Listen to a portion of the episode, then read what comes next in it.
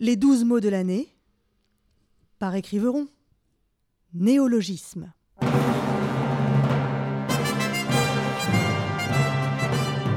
Gente dame, gens damoiseau, nous sommes en 1549. Voilà dix ans, l'ordonnance de Villers-Cotterêts a institué le français comme langue officielle du droit et de l'administration.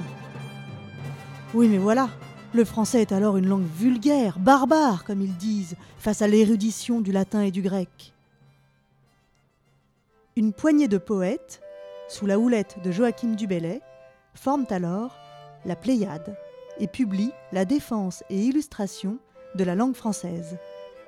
Par ce manifeste, du Bellay, Ronsard et les autres entendent faire du français une langue de référence et lui donner ses lettres de noblesse.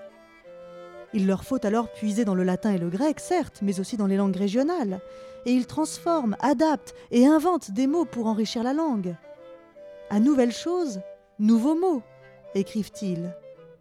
Ils invitent au néologisme et de compléter dans une adresse.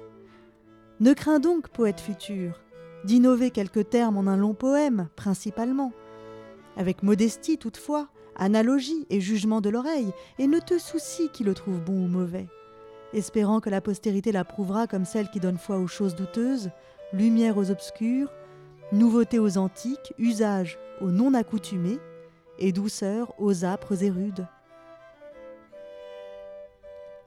En dynamitant le dogme littéraire d'un coup de plume, ils ont fait du français une langue vivante et mouvante. De barbare, elle est devenue élégante.